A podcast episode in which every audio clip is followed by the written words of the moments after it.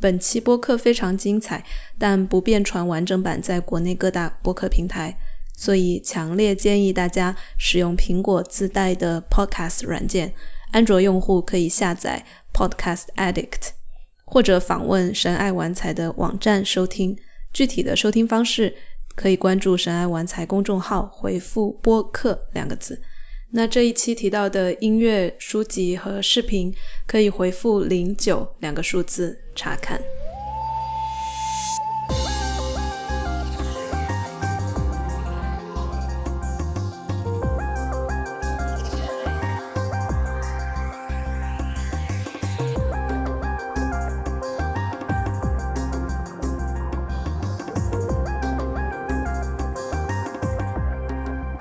大家好，欢迎收听第九期的《神爱玩财》，我是 Jess。那在第七期的节目里面，我跟嘉宾庆讲到一场蘑菇之旅，如何帮助他在三十岁的关头梳理了人生，找回了力量和能动性。有兴趣的朋友可以去听那一期，或者关注“神爱玩财”微信公众号，回复“蘑菇”了解更多。那今天的话题则是与 DMT 这个物质引发的死亡体验有关。我们的嘉宾是叉，请他给大家打个招呼。啊，大家大家好，观众朋友们好，Jesse 好，我是叉。啊，我们没有观众就是听众。高兴。好，嗯，那叉出生于北京，从小是个乖孩子，直到二零一三年的时候，偶然间接触到了起灵药和迷幻音乐，从此一发不可收，投入到了对这种音乐形式和相关的迷幻文化的传播之中。那叉除了是一名 DJ 和派对组织者之外呢，也是一个斜杠青年，目前正在翻译 Rick Strassman 的啊 DMT 精神分子这这本书，而我也是在翻译另外一本起灵药相关的书，所以我们就在豆瓣上勾搭上了。那因为叉在国外参加过许多音乐节，他的体灵起灵药的体验都是在国外进行的，嗯，所以我们这期节目主要是分享叉的体验，呃是。鼓励大家拓展认知边界，而不是去在国内尝试违禁品，对吧？是是是。呃呃，那那叉给大家介绍一下，嗯，大概 DMT 是什么，然后你第一次接触它是什么样的一个体验吧？嗯，好。嗯。呃，DMT 呢，实际上它是一种啊神经递质，neurotransmitter。嗯哼。就是我们每个人身上都会产生 DMT。啊，首先这是一个我们自身可以产生的一种物质吧。对。然后它还存在于很多很多种呃哺乳动物身上面，还有很多很多种植物身体体内。嗯哼。那么如果你单独的把这个东西提炼出来的话呢，它在呃所有国家现在没有合法的，都是非法的。对。叫做精神类药物。嗯哼。在美国是 Schedule One 的，就是第一类精神管制类药物。嗯哼，但是呢，它它有意思的就在于它我们每个人都生产，然后呃，Terence McKenna 他说 Everyone's holding，呃，Joe Rogan 经常说，我如果如果每个人测试的话，每个人都是阳性的，对，所以这是很有意思的，很有意思的一个一个一个。我也听 Sam Harris 他也说，就是呃，其实相当于我们每个人每天都在进行一个 mini trip，因为脑子里面就有这个物质嘛，对。是是是是是，然后它。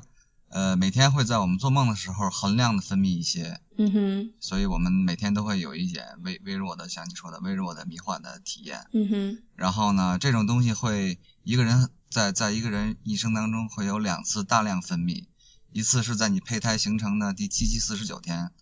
它会大量分泌一次，哦，然后还有一次呢，就是在你临死之前会大量分泌一次。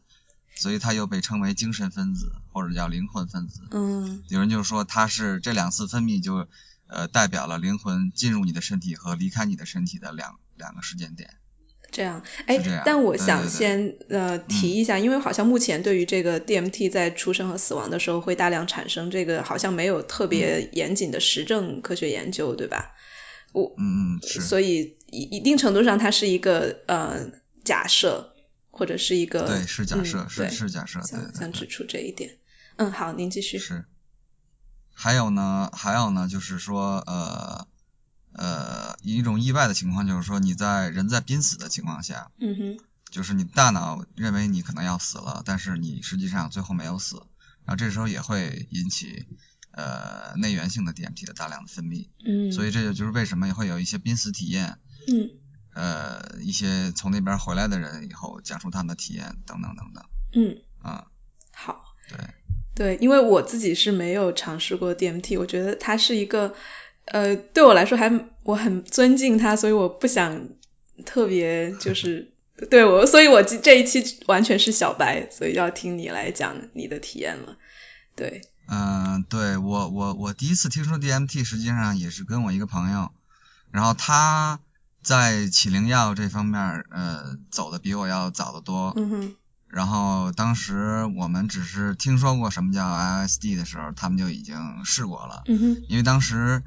呃早年间那会儿在在国内其实很难找，因为当时大家都很好奇嘛。很好奇这个东西，然后我们把那个霍夫曼的那本《我的问题孩子》那本书、传阅传阅，然后然后讨论，已经翻来覆去的搞过很多遍了，但是就也尝试过一些渠道，嗯，但是找不着，嗯就是很难找到。但是他呢就已经尝试过几次了，然后第一次是他跟我说的，说我现在哎呀是跟我吹嘛，就是说我现在都试过了，就想试试 DMT 了。嗯我说 DMT 是什么呀？啊，他就跟我讲讲讲讲讲，他当时跟怎么跟我形容的我已经忘了，但是我有一个印象就是说这东西引起了我的极大的好奇，就说哎还有这么一东西呢，然后就就就很懵的一个状态，然后就回去就呃做了一些研究，到底到底是个什么东西哈，然后呃然后自此之后就也是一直在找一直在找，然后呢经历了呃 LSD 还有蘑菇。我毒蘑菇的 trip 以后，又经过了很长时间，还是没有找到 DMT，嗯。然后就 抓耳挠腮，就特别想尝试这东西，因为后来又看了那个呃同名的纪录片嘛，嗯哼，就是 DMT 精神分子，然后更加好奇了，因为这随着这段时间的嗯用起灵药，你也对呃这种置换类的东西，你也会有有了一些怎么说的理性的认识吧，嗯哼，因为你有了这些体验了以后，你觉得很神奇，然后逼迫着你去了解更多，然后你你去想尝试更多，然后后来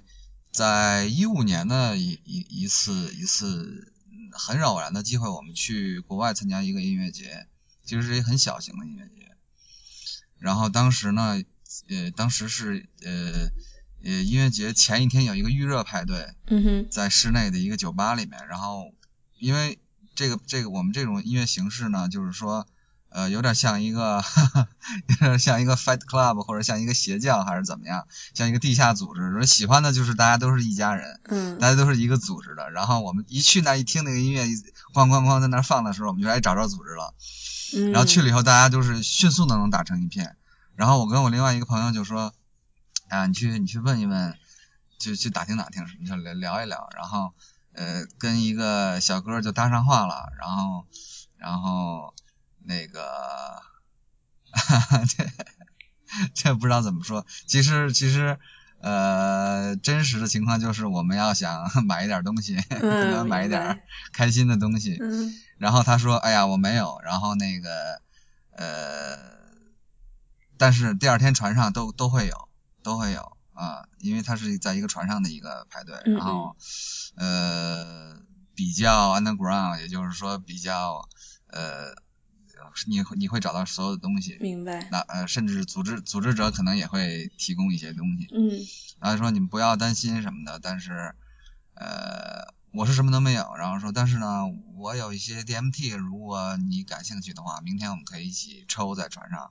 然后嗯他说完这句话，我们俩都愣了一下，然后他问我，紧接着问了我一个问题，说你知道什么是 DMT 吗？嗯，我说我知道啊，我找了好久啊。I'm 哇，looking for it for years, man。然后他，真的假的？我们我们说的是一个东西吗？只有一个 DMT 吧？你说的不是另外一个 DMT？然后他说啊，没错没错，就是那个东西。我说哇，太好了太好了，说赶紧告诉朋友，哇，那个那是一个意大利的小哥哥，说那小哥哥跟我们说有 DMT，说愿意跟咱们一起抽，然后跟咱们 share 什么的。嗯啊，说真的假的？然后因为我们都知道，后来因为你加入了这个，它是一个很很很高度相关的，我们这种音乐形式跟跟 psychedelic 东西嗯哼是高度相关的，所以呢，基本上所有人都会知道这东西。然后所有人都非常感兴趣，但是苦于找不着。哇！所以所以就就这样建立了联系，非常神奇。然后呢，当然 party 一开始以后，大家都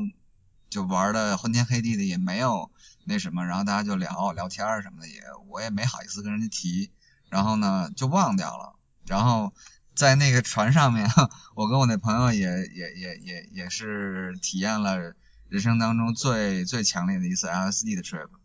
然后那次我们是一个人三滴三个 drops，所以也非常强，相当于三百微克很三百六吧，因为一滴是一百二十微克。嗯，对。然后紧接着那 party 就快结束了，然后我朋友跟我说：“哎，说那小哥哥不跟说还有 DMT 那事儿吗？怎么没就给忘了？” 我说：“对对对对对，你赶紧去问问，赶紧去问问。”好好好，我去我去我去一问，他说：“哎呀，现在你已经下午了，然后。”这个船已经往回开了，然后呢，不是一个好的契机哈，不是不是一好的 moment，或者一个 setting 也不太对，很很闹，大家很累，等等等等。我说那你能不能给我一点？我说我买也行。他说可以，然后。他就跟我说：“哎呀，你看这个这个是我自己做的什么的。”哇，我说是你做的，对对对。他说我花了好多精力啊、钱、时间啊、钱啊什么的。然后我一听，没关系啊，你你说你你你你你要多少钱，我我我把我钱我都给你都行，只要给我钱回让我回国了就可以。嗯。然后他给说了一个，我也忘了现在多少钱。然后他，然后他给了我，他一共有一克，然后他给了我半克。嗯。是那种淡黄色的粉末状的。的那个、那个、那个形式，对。然后我们就把这个、把这个 DMT 拿回了中国。当时我们在泰国没有抽，然后他跟我交代的时候就说：“你一定要一点一点的往上，一点一点往下，别一次弄太多。嗯哼。这样的话，你慢慢往上加，你就能找到你的那个合适的剂量。对。否则的话，你可能会走太远了，你回不来了什么之类的。我说：好好好，一定一定。然后我们带回来以后，那是大年初一那天我们回来的。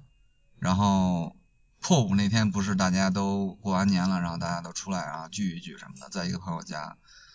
然后我们就用那个一个玻璃泵把上面垫上烟草，嗯，垫上烟草，然后再撒一点这个这个 DMT 的粉末晶体放上去，然后一个因为一开始呃你不知道嘛，所以你就放了一点点一点点，真的是一点点，然后就完全完全没有没有概念。到底是多少算是一个正常的 dosage？应该现在说应该是三十到六十毫克是吗？对对对对对，对对对，五十左右，对对对，会有会有比较明显的感觉。嗯。然后呢，但是当时也没有秤，也没有什么，就就都没有，所以就算了，干脆一一点一点试吧。然后我们先试了一圈，然后感觉到，嗯，身体上微微的有一种清爽的感觉，会有一种抖动的感觉。嗯。但是呢。呃，视觉上和和和和精神上没有任何特别的感觉。呃，当时其实就是因为剂量太小了。嗯。然后呢，每个人，因为我们是转了一圈嘛，大概我们大概有五六个人，然后每个人转了一圈，然后每转一圈我就多加一点点，每转一个人我就多加一点点。然后我就想，最后总有总有一个人要要试到那个适 适合的那个 dose。嗯。然后转了一圈下来以后，大家都觉得哎有点无聊，觉得哎呀 D N T 啊。不过如此嘛，对，不过如此，就是也有点无聊，然后大家都该干别的，干干别的，干嘛什么的，然后放音乐呀，然后然后干嘛发短信啊，等等等等，干干自己的。然后到我的时候，我说，哎，干脆我多加一点得了，因为我上一个上一个朋友好像感受到了点什么，就觉得有点定住了，有点 stone 那种感觉。嗯。然后我说，哎，那这这可能剂量快接近了。然后我就说，那我跟他一样嘛。后来我一想，算了，给他再多加一点吧，我又多加了大概四分之一左右。嗯。然后，然后帮一泵抽进去的时候，然后这时候大家其实已经没有在没有在关注那个抽的人了，因为之前都有一点失望了。嗯。所以大家都是该干别的干嘛的，然后没有人知道我现在是什么状态。然后抽进去以后，我就立刻觉得，是就是那个呃。呃，事物的的锐化程度提提高了，嗯，就对比度变得特别高，然后边界显得特别清楚，嗯哼，事物的那个边界显得特别清楚，然后然后一下变成一个高清的一个世界，然后颜色特别鲜艳，嗯，然后再过再过几秒钟以后，那个背景就是我我视角的背景，就像那个《黑客帝国》里面那个那个当呃基努里维斯刚进入到那个母体的时候，他们说你进去练练拿拿武器嘛，然后那个程程序员叭叭叭一敲，然后哗过来一排那个那个枪的柜子，然后那个背景不都是白色的？当时我觉得所有的背景都被像抽桌布一样，那么啪一抽，就后面全都变成白色了，然后剩下的只有那个桌子和我几个朋友。哇！然后那个桌子是盖了一块扎染的布，然后是就是很花的嘛，扎染的布，然后。那个那块扎染布就开始就像霓虹灯一样，就闪烁着闪烁着光芒，就往外往外散往外散。我说哇塞，这个太太疯了。然后然后然后然后我就感觉我我我自己和他们越来越远，越来越远越来，我就往后退退退退退退退退退。然后就是我我叫天天天不应了已经。哇。然后我一闭眼，我一闭眼，然后那种那种强烈的黄色和绿色。的两种颜色的一个一个一个一个一个球形的一个空间就就就就就怎么说从背景里面渗透出来了，嗯，然后我就看到中间有两条两条漩涡，然后交织在一起，就这样不停的在那转，就是两个两个两个两个相对的漩涡这样扭在扭在一起，又像两条蛇，然后是是黄色和绿色的为主色的，嗯，就像巴西那国旗那颜色一样，但是特别特别亮，然后。在那个背景上面还有无数个细节，无数个细节一直在翻动，一直在滚动，不断的变，不断的变，不断的变，然后就就你你完全进入到另外一个空间里面去了，就是就是身体就是完全没有了，然后听觉也听觉也也也也阻断了，几乎听不见那边发生了什么，就是你你完全在另外一个所谓的 dimension，嗯，就是维度也好，还是还是什么平行宇宙也好，然后我就相当于。我是第一个有了那个 full trip 的人，所以当我回来以后，然后，然后有一个哥们儿看见我好像走得很远的样子，然后我就完全就是就已经已经就没法说话了，然后说怎么样词，然后他那些外国人 在说中话说啊怎么样词，我说我操这太牛逼了，太牛逼了，疯了，真的，我现在知道那 dose 了，快快快，你们谁来下一个？然后所有人都又重新兴奋起来了，然后我就知道，OK，就就这么多，这么多就是一个 proper dose。嗯。然后我就给他们一人来了一个，所以那天晚上所有人都都到了，我们管那个突破了那个那个那个界限叫到了。嗯哼。如果你没如果你没有突破那那一下的话，就是没到。嗯。后来我们都是这样来形容那个突破那个那个界限，对对对。所以真的是很野生的一个一个。试探的体验哈，因为你们就也不知道剂量，也不知道它到底是什么，然后就完全是一个对对对对对，有点像探索者的。当时还很年轻，当时还没有，就是没有这么多的说事前要做很多功课呀，就就就就嗯嗯，对对对，现在知道了，嗯。然后这个 DMT 的体验大概就是十来分钟，对吧？其实对，呃，在外界看来很短，但是你在里面的时候，可能对对没错，时间空间都扭曲了。没错没错，这这也是一是一个它非常呃那个什么呃独特的一个特性嘛，就是说时间非常短。然后那个书里面他说。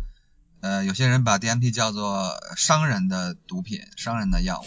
businessman drug，就是华尔街那帮人用的，因为他们很忙嘛，那不可能有一个啊一个好的 setting，然后等等等等，点个蜡烛，生个了篝火，避火，然后对对对，就十分钟帮回来了，然后继续去工作，就说它的时效很短，但是它的它的呃非常远，走的非常远，然后你在里面是是时间是没有没有感觉有的人会感觉到过了一年。几年甚至几百年的都有，对对对，看你的那个 trip 的那个强弱的程度。我看过 Rick Strassman 他们那些个纪录片的一个叫什么番外啊，就是在那个纪录片里面有讲，但是在那个他们那个 YouTube 的那个那个那个账号里面有一个有一个就是呃拉丁裔的一个萨满，然后他也参加了那个那个那个 Strassman 的那他们那个研究，就是呃静脉注射 DMT。然后他他就说，他觉得过了一千年，然后他密到，他见到了造物主，然后还找到了他在那个造物主身上的位置，但是他不能跟大家说那个位置是什么，那是属于他个人的一个一个秘密。哇！对对对，非常深的一个体验。嗯对你刚才提到，在华尔街的人很多就是抽空做一下，但是其实，在另外的传统里面，比如说呃亚马逊啊，或者是西伯利亚，就是他们如果用到死藤水的时候，其实是一个非常漫长的过程。就像你说的，现在的现现代人其实是有点支付不起那么大那么多的时间。比如说你提前两个月呃两周要要禁欲啊，要调整饮食，然后整个的仪式可能要进行至少三天，三到十天都有。然后后面两周可能也要继续调整饮食和禁欲，所以呃，我不知道你有没有接触过这一种 DMT 的用法？就你刚才提到的是抽或者是呃静脉注射嘛？但是如果把它熬成汤药的话，其实就是它的体验会更长，可能几个小时。嗯，对我我不知道你你有没有这方面的经历？嗯，死藤水我一直还没有机会，但是我一直很想尝试。呃。但是我有很多朋友，他们已经喝过了。他们有在呃原产地，就是南美洲秘鲁啊、巴西啊、哥伦比亚等等这种原产地吧，呃，体验的原汁原味的死藤水的那个那个呃旅行。然后还有一些是在别的地方，甚至还有一些人呢，他是自己在家做的，就是自己在家煮的，然后等等等等。然后呃，我一直没有机会。去去去去去喝这些东西，但是我我我我我我很想体会一下，我觉得可能我不不不久的将来我会去到南美洲，我已经在学西班牙语了，对对对，非常好奇，对，然后我我我问的最多的问题，对对对于他们的问题就是说，呃嗯和抽比起来，因为很多人是既喝过也抽过。我想，我想，我想知道的是，就是说他们喝的那个强烈的程度和抽的那个强烈的程度是不是一样的？因为如果要是喝，因为喝至少是两个两两三个小时，甚至是四五个小时，嗯，然后你可以一直喝，一直喝，一直喝。如果你受得了的话，你能 hold 得住的话，你可以一直喝。然后我想知道他们喝完了以后，他们的那个高度和抽的那个高度是不是一个高度？然后，因为如果要是是的话，那真的太疯狂了，因为。五分钟的那个 trip，你已经觉得就很恐怖了。因为说实话，我每次在在在抽的话，因为我抽过不止一次，我每次如果要是有机会抽的话，我都会很害怕，都像第一次，可能比第一次还害怕。因为第一次你也是很好奇嘛，你不知道到底有到底到底有多远，你说来吧，就无所谓嘛，对吧？但是你你知道了有你有多远了以后，你觉得哇。啊，你都都要都要鼓起勇气再再再再再进行那一次。对，嗯嗯。他们说有的说没有那么高，有的说会有那么高。对，嗯。可能我觉得大多数人觉得可能还是没有抽那么强烈，但是也很也很强烈。对对对。对。那峰值没有最高那么高，但是总体来说也是也是比较高。对，我也听说是这样，因为呃你他可能来的没有那么快，就是像你说的不是那么的。sharp，然后但是它因为时间长，所以它能够让你有时间去 process，有时间去去去看那个世界到底是什么样子的，对，然后联系你，没错没错没错，你的议题啊，你的对，可能我觉得在这种仪式性的用法里面，他们更加看重的就是你如何把这段体验跟你的日常生活中遇到的问题什么的结合起来。可能更更是这样，因为我我觉得 DMT 如果是抽的话，五五到十分钟，它其实是一个非常 overwhelming，非常就一下子很震撼的那种体验。呃，对对对，对，这也是我刚刚想问你，就是这种体验出来了之后，你怎么样去协调这两个世界，然后怎么样去领悟，然后有没有一些？是是是，嗯，我觉得对你说，你问这问题真特别特别好，嗯。呃，其实我一直也想体有那种体验，就是说一个体验，然后可以改变你的一生哈，就是 life changing experience。然后我们我们总看到一些一些一些真人真事，或者说一些电影里面或者电视剧里面改编的那些东西，说一个人怎么怎么样，经历了一些什么地震也好，车祸也好，等等等等，一些很强烈的体验，然后他们之后的生活就完全不一样了。我其实我特别想。体验一下这种这种这种这种东西嘛，经历嘛，呃，DMT 我觉得非常接近这种体验，非常接近这种体验。但是呢，说实话，我也不想过甚其词，过于夸大它的它的效果。呃，它的方向是这样的，但是它的呃没有那么夸张，就是说你抽完了以后立刻变成另外一个人，它不是这样。但是它会给你一个非常全新的视角来看待这个世界，然后你会有一个有一个感觉特别明显，就是说你会感觉到有一个灵或者叫一个意识，这个意识是非常大的，然后他们他们就在我们身边，它是一个它是一个巨大的整体，然后把我们每个人都包在一起，然后我们每个人都他一都是他的一部分，然后当你意识到这个东西存在的时候。你会有一种敬畏的心理，你会这种敬畏心理会一直伴随着你，然后可能时间越长，你这种状态会随着时间会降低，但是呢，你每次在又又又抽的时候，你又又会想起当初的那个感觉，就是啊，我又回来了，我又跟这个这个这个灵这个 consciousness 或者叫这个 spirit 在一起了，然后你会觉得。非常的有一种回家的感觉，一种很温暖的感觉，然后有一种很很伟大的感觉。哦，原来大家都是一体的，都是在一个这个穹顶之下的一一个能能量的这个场之之内的。然后，嗯，我觉得敬畏之心对一个人来说非常非常重要吧。是。你你每每时每刻，如果你没有敬畏之心的话，你会完全像另外一个动物一样在在在生存。对。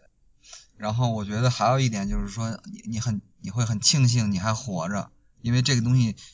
真的觉得真的觉得你是死了，因为当时我当时在里头的时候，我有一个感觉就是坏了，我这回走太远了，我应该听我听我爸妈的话，我不应该吸毒，这回应该是搞太远了，这只回不来了，这可怎么办？我还这么年轻，我不想死啊！但是我就告诉我啊，没事没事没事，因为。因为之前做过一些功课，应该就是这样的。但是即使你之前做过了功课，你知道这东西很远，你还是很很害怕。然后那就是一个死亡的感觉，你是你的你的你的意识在在在通过那个隧道在往死亡的那那那通道的那一头在进发。那那种那种感觉是非常恐怖的。你知道你总有这么一天，但是你你没想到你是是是是就这这样来临了，就这样体验了。当你真体验到的时候，这东西很伟大，很很美。然后。但是也很恐怖，你觉得这东西不可思议，太不可思议了。你你你，是你感觉就身体已经消融了吗？身体没有感觉，完全完全感觉不到。然后你再跟着跟着一种力量往前走，往前走，往前走。然后他就往你这越带越远，越带越远，越带越远。就像你游泳，你感觉你离那海边越来越远，越来越远，你肯定会有一种恐慌的感觉。那我怎么回去啊？嗯，对吧？我怎么回去啊？我可能回不去了，我回不去可真完了，对吧？那给大伙儿添麻烦了，就就就这，我我爸妈还还还还还指望着我呢，对吧？或者说我的我的家庭、我的朋友等等等等，那些世俗社会的那些那些担忧就会就会袭上来，本能的袭上来一些。但是呃，也是也是也是，就那种离开和这种世俗也是在纠葛嘛，在在在抓。但实际上已经有点慢慢的有点啊，这样这种感觉抓不住了，你要你就就就离开了。所以当你回来的时候，你会特别特别庆幸你还活着。你每天嗯醒来的时候，你可能没有那么清醒，但是你有了那种体验以后，好像真的像出过一个车祸，生了一场大病，然后你觉得你要死了，然后你又回来了那种感觉。当然，可能这个感觉没有那个真的发生那些事那么强烈，但是你能你能体会到他们的是什么感觉，就是特别的庆幸，特别的感恩，特别的珍惜。你现在还有一个健康的身体，你现在还活着，不管你遇到什么困难。明白。对。哎，我很好奇。对，这这个是。就是在你的那个 trip 里面，你有经，就是这听起来是一个非常。恐惧非常恐慌的阶段，呃，你在 trip 里面有克服那个阶段吗？比如说我因为听其他人讲那个 DMT 的经历，就是你可能越越过那个阶段之后，你就因为那其实就是一个 ego death 嘛，你你当然你的嗯小我是非常担心自己会死掉的，然后在那个过程中就会出现各种各样的恐慌，然后你有你有越过那一个阶段去到下一个阶段的那种体验吗？就是说我已经死了，但是我不怕了。就是我有没有越过那个阶段是吧？嗯呃，怎么说呢？我我我没有真正的觉得我要死了，我我只是觉得这这次好像离得很近，但是我我我会用我残留的意识告诉我，其实没事儿，everything will be okay，我还会回来的。对对对对对，啊，我我是这样告诉我的，我。呃，但是我我觉得你跟我你你你形容的那种感觉是不太一样的。他那种是就是说，哎，死就死就死吧，无所谓了，对，彻底的放放手了，那就够了。我倒是没有那种感觉，我倒是没有那种。对，我在想，如果带着这种 let go surrender，就是我完全我也不怕了，说不定可能看到的是另一个世界。对，因为我我我也看一些材料，他就说，嗯，DMT 好像有有不同的 space 嘛，你你可能在一个呃，就像你说的那个像一个隧道啊什么的，他们叫 waiting room，就可能等待你接到接去一个下一个 space，然后你你在那个期间肯定会有各种各种恐惧。呃，然后但但当你后来就真的 surrender 了之后，他可能进入的就是下一个空间。对，对我我对这个也很好奇，但是我我能够想象，就是所正是因为这样，你每一次用的时候都会非常的害怕，就用之前，因为它确实就是你你你非常你你在这个社会里面有形有相的那个那个自我会死一次的那种，就。他他肯定不愿意的，就是你的 ego 自杀一次，肯定很大一部分是不愿意的。这是搞什么鬼啊？让我体验这个东西。嗯，对啊，对啊，真的，那这这很恐怖，很恐怖。对，但我觉得你提到的这个敬畏之心真的是非常非常重要的。就你突然会，你你提到的那种，在你你感受到有一个更宏大的一个意识，不管你管它叫灵、叫神、叫宇宙意识、叫什么都好。是，嗯，你会体会到自己是他不可分割的很小的一部分，但是自己又就既同时又很伟大又很又很渺小的那种感觉。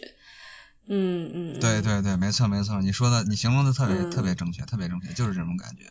虽然你很渺小，但是你知道你是那伟大的一部分，这让你也变得伟大起来了。对你不可能说是你一个人独占了所有的伟大，然后你也知道所有人都跟你一样，然后我们其实都是。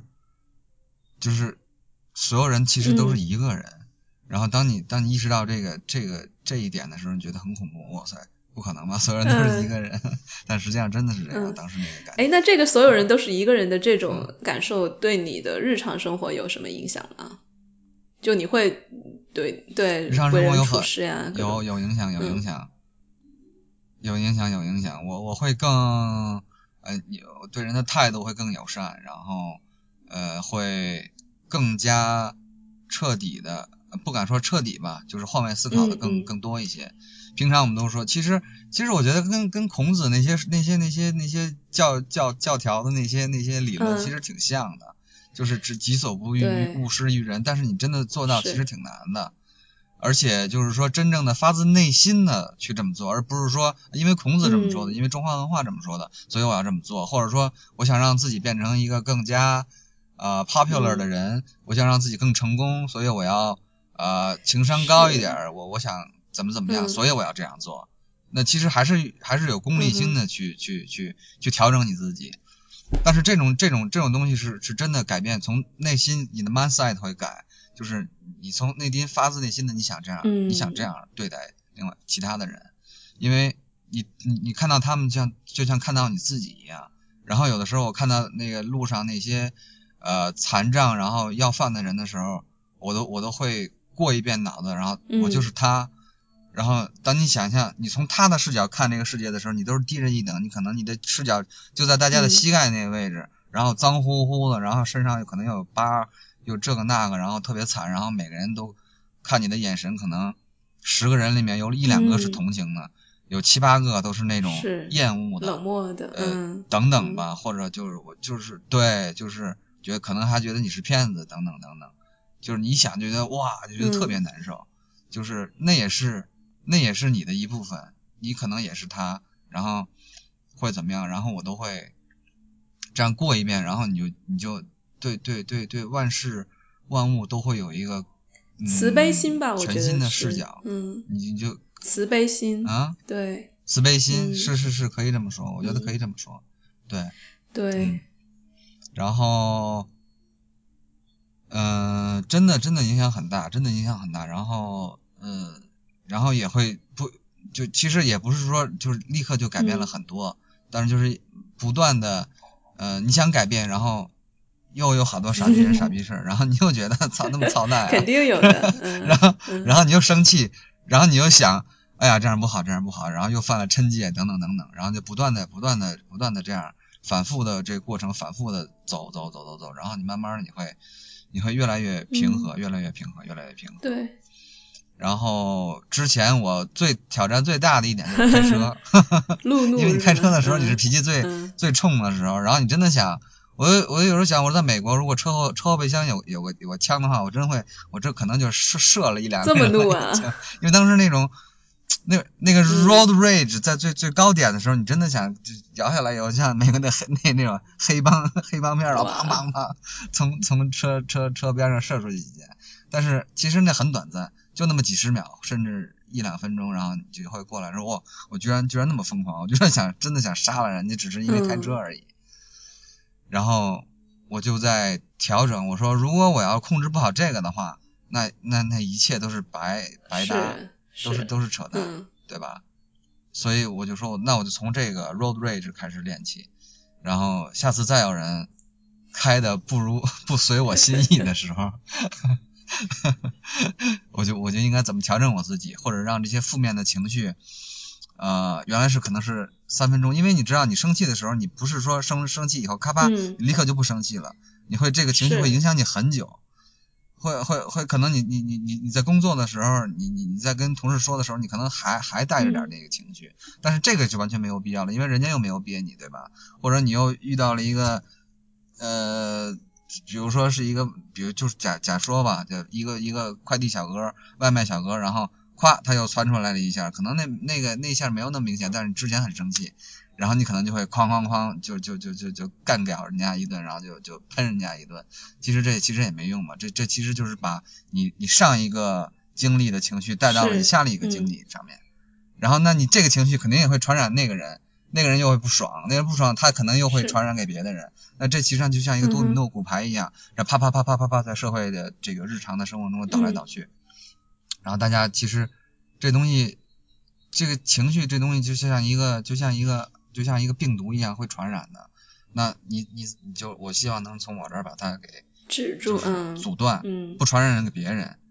然后呢，让这个时间越来越短，越来越短，越来越短，到最后其实可能就是干脆干脆干脆就不生气了，啊，然后然后我觉得还是还是很有效果的。我现在可能就就这时间生气的时间越来越短了，但是我不敢说我一点都不生气。我觉得这个很棒哎，这个就是日常生活中的 修行。就你，嗯，对对对，我觉得，嗯，我觉得，我觉得其实说的什么修行，其实就是是就是在这细节上。我你不需要，你不需要穿一个道袍，然后去终南山，然后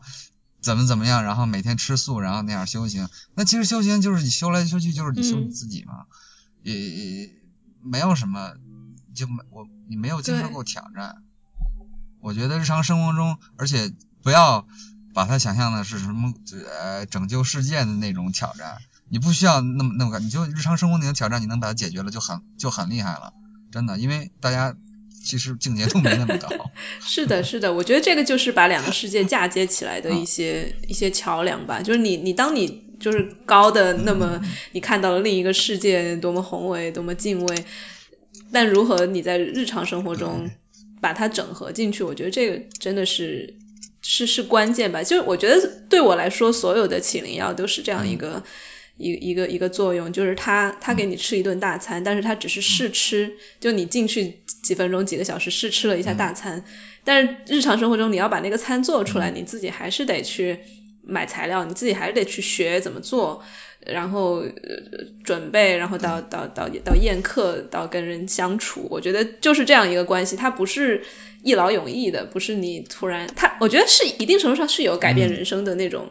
那种那种冲劲的，但是至于那个冲劲最后能不能保持惯性持续下来，还是取决于你日常里面你怎么样对跟自己相处，跟别没错，人没错，没错，要不断的强化，每天都要强化它。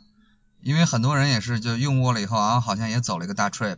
然后觉得自己啊跟神取得了连接。但是如果你要是不去回来消化它，然后甚至不实践它的话，或者说你很长时间一段时间以后又又没有用这些起灵药这些东西，你又失去了连接，那慢慢慢慢生活呢又又把你卷回去了，你又变成原来那样了。那样的话就我觉得就很可惜吧，是很可惜，对。你明明可以有一条路已经在你前面了，但是你没有跟着它走，你没有跟着那些岔路、跟光明的路走，你又回到你原来的那个阴暗的那个一条老路上面了。是，嗯，我觉得这个其实非常重要，非常重要。对，哎，那你刚刚提到就是你，因为这个说说快死的时候会告诉自己啊，我靠，我为什么要吸毒？就是你还是会想到这个东西是吸毒是吗？在在，因为在大众的印象里面，这个东西确实是跟毒品没有区别的。然后我不知道你现在对这个怎么看？嗯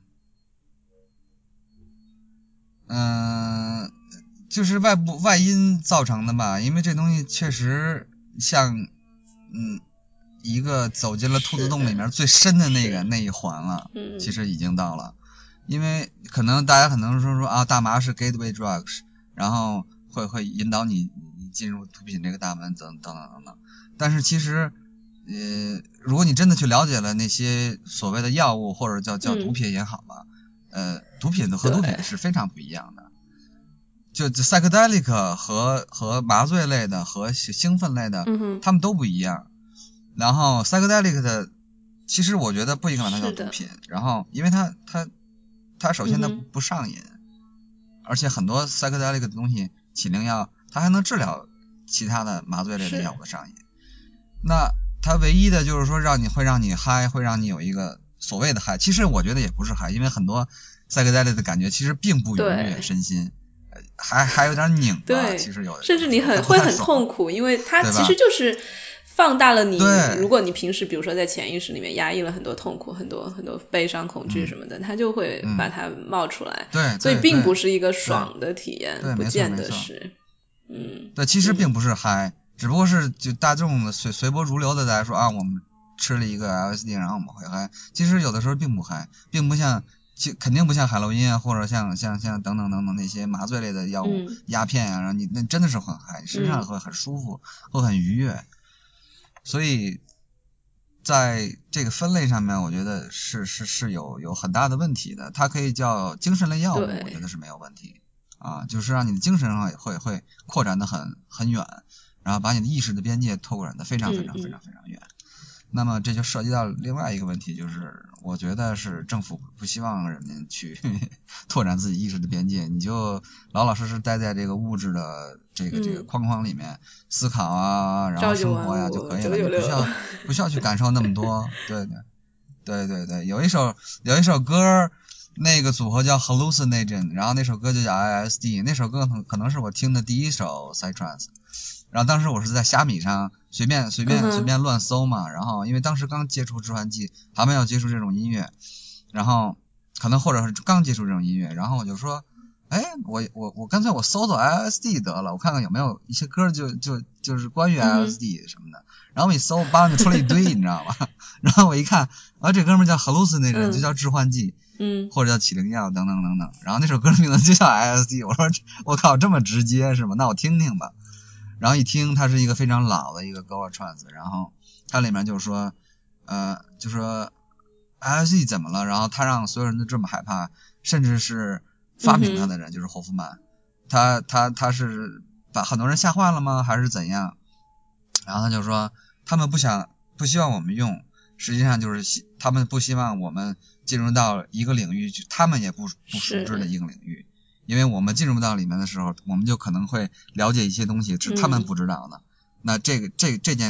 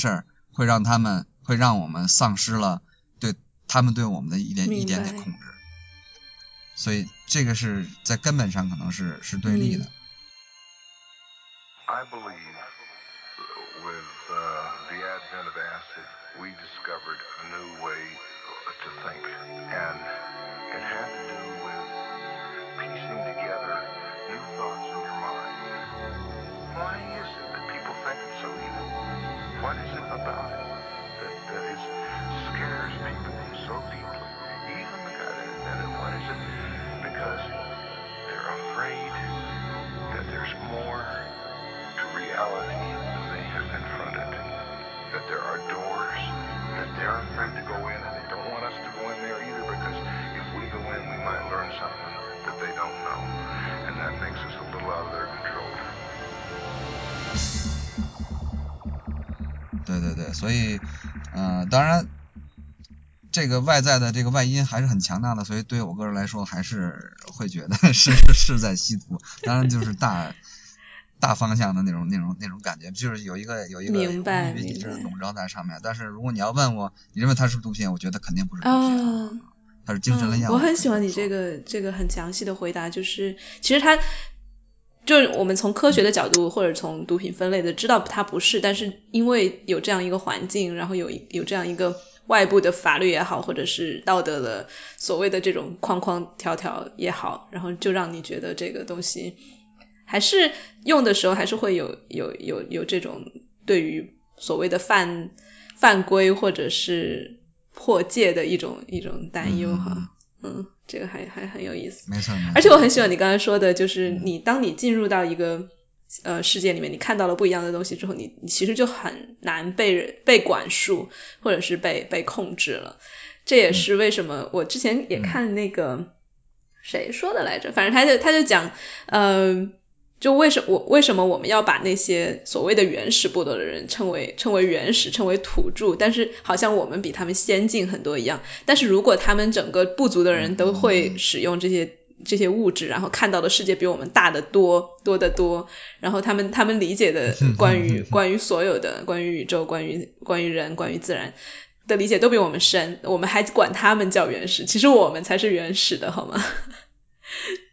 对。没错，某种程度上真的是这样。而且他说：“你你你，他们看到了那么多东西，怪就是不穿衣服也很正常，好吗？就穿衣服的人，你才是落后的。”他讲的很有趣。嗯，是是是，好多我听说好多朋友跟我说，他们就所谓的大了以后，就都喜欢裸奔。就 有一个德国朋友跟我说，他有一次吃了。大概几个人份的蘑菇，我五六个人那么，他他有次失恋了，然后那个情绪也不是特别好，然后吃了吃多了，然后他是在他是一德国人嘛，然后生活在一个特别保守的一个小区里边。然后突然就发现自己没穿衣服，然后在那个社区里那个花园里面。对，我觉得其实也正是因为这些所谓的形象和这些就是刻板印象吧，会让人觉得哦，这个东西最好不要碰，这个会失去理智，会失去你普通生活中有的道德规范什么的。嗯，所以我觉得，嗯，其实我自己想想要更多的去去尝试，或者是去。介绍的传播的更多可能就是，哎，让那些所谓的很紧绷的人，他能够知道这个东西不见得是那么的疯狂，然后反而是让你，对你不需要走的那么远，或者是你走远了之后你能回来，然后你能够整合，然后你的人生你还是在脚踏实地的生活，但是你对就就会有更开阔的视野吧，我觉得这个是比较重要的，嗯。甚至包括对对死亡的看法呀，对对活着的看法，因为你前面讲到就是，哎，你死了一趟或者快要死了的时候，你对生活就会更加的呃珍惜，然后你会对知道要去怎么活。这个其实对你你因为之前我们沟通的时候，你也好像也想要讲到这个关于死亡的看法，比如说嗯中国人或者是嗯对，因为我自己其实是去过墨西哥的亡人节的。然后那一次对我非常震撼，对，太太不一样了。对，你在那个亡人节上，你看那个那个追追梦环游叫什么《寻梦环游记》Coco 那个动画片儿，就讲的是那个亡人节，就真的它现实比那个动画片还要好看，就是还要五彩缤纷。真的，他们就挂着那些就是像窗花剪纸的那个东西，全各家家户户都挂着，然后所有的坟地就是你去那种公墓。到处都是鲜花，然后唱歌跳舞的，哇，你就觉得特别。然后他们当时路上还有一些更加，嗯，就是偏更加，我不知道叫原始这个名字，真的听起来非常的非常的不尊敬。但就是那些部落吧，他们在街上也会有他们自己的仪式，然后抬着真的抬着有抬着尸体的，就刚死掉的那些，就就做法事，就非常的震撼。对，当时我我我看到那个之后，就突然觉得。很很不一样，就我如果死了的话，我也很希望我的朋友们能给我敲锣打鼓、唱歌跳舞的，嗯，没错没错，对。你是你是专门去参加那个亡灵节去的吗？碰上了，刚好是去那边开会，然后碰上了亡人节，哎，就特别特别开心，太好了。对，而且我觉得其实墨西哥人跟中国人很多地方都很像，就。之前不是说三三星堆和就是墨西哥出土的一些文化其实很像，说不定就是咱们同样的祖祖先。因为我觉得他们长长相啊什么的，其实跟我们四川人真的有点像。然后，然后也吃辣，然后他们也吃那种类似于肉夹馍的东西，我就觉得好亲切呀。脾气也火爆。是，对。但是说回来，就是他们对于死亡这个，嗯，这种。处理的方式吧，或者面对死亡的方式，其实包括庄子也提到，比如说他老婆死的时候，他也会很开心的就歌颂啊什么的。我觉得这是一个非常不一样的对生死的理解。嗯嗯嗯，对，嗯，对于我个人来说，我我怎么说呢？就是想的最多肯定还是我我我自己的死亡嘛。就是说我我肯定我我对死亡的恐惧又不不敢说完全消灭了。但是会减少了很一一部分，或或者说减少了很多，因为之前一想到，哇，总有一天要死，那人我，那时候就觉得至少给我留一个眼睛，我可以看到这世界的变化啊，都都可以啊，或者给我冷冻起来，怎么怎么样，就不想死，不想，对对，舍不得离开，然后觉得还有好多东西没没有见过，没有体验过，等等等等，然后现在我对死亡的观念就是可能会有一个一百八十度的转变吧。因为你看过了死亡是是怎样的时候，当然，呃，然后我我也会了解一些佛教的关于转世的那些东西，比如说西藏生死书、西藏度亡经那些东西，啊，他们那么多年之前就就已经写出来了，然后死亡分分分几个阶段，什么这个中阴那个中阴，然后就说他们怎么知道的？哇塞，惊了！然后，呃，他们实际上就颠覆了你的一个呃呃。世界观嘛，就是说人生只有一次，然后生命只有一次。其实不是这样，你是回来回来过去，回来过去也可以一直回来的，转世就一直回来嘛，相当于玩了一个游戏。然后你这这这条命没了以后，你还可以再 再再 play 一遍，对吧？然后只不过就在你再长大一遍，然后你的之前的那些记忆啊、那些装备啊、那些那些级啊就消了归零了而已。但是实际上你还还有一个你的灵魂是不灭的。嗯。然后呢，嗯。人生可能大家都觉得之前都是说啊，年轻的时候是最好的，然后过了中年以后就不断的走下坡路，然后呃生病啊，然后可能会很很很凄惨的走完一生，最后就人死如灯灭，然后去到一个空洞黑暗，然后冰冷的一个世界，对对，虚无的一个世界。然后当你有了这种体验的时候，你发现完全不是这样，完全不是，完全相反的，是一个那么那么美丽，那么明亮。那么温暖，然后充满了爱，还有还有包容，就是他他完全理解你，他就是啊，而且你不是走了，你是回去了，你不是你不是 go 了 go away，你是你是你是 come back，你你那种感觉是那种意思是是是是一根根本性的颠覆性的一种一种认知的一个改变，然后我把它形容为死亡是你人人生中参加了最后的一个终极的一个 party，最后一个终极的 party，然后你。中间可能啊去很多小 party，这个那个音乐节等等等等，然后过年呀等等等等，亡灵节啊什么都算是吧，都都很盛大，搞得很恢宏，然后可能会啊体验非常非常难忘。但是那个终极那个 ultimate party，那个 final party 是你是你是你的想象力无法企及的。你你你你想象力再狂野，你也想象不到那个那有多疯狂，那太疯狂了，是一个是一个盛大的欢迎你 回来的 party，然后啊，你一生会一生会走马灯的过一遍，然后然后然后那个大家欢迎你回来，你祖先可能也会来欢迎你回来，那我觉得这这死亡有什么可怕的？就完全没有什么可怕的，只不过就是说你不要有一些遗憾了。那么你你不想有遗憾，那就是说你在你活着的时候，你你要你要做的更好。你要你要你要不要留遗憾，不要那么多恐惧。对对，但是我想补充的就是，我们说到死亡，它是一个很美好的、五五光十色的、非常啊充满爱的这样一个世界。但其实并不代表说啊，那这样我们就所有人都去死吧，去去甚至去鼓励自杀，这不是这个态度。因为它其实是通过那个美好，是人还是要回来的，是吧？你你对这个怎么看？对对，你说的没错。你你体验过那个美好了以后，你可能会更加珍惜这个这个这个这个生存的时候这个时光，呃，而而不是说呃你你会更更想死。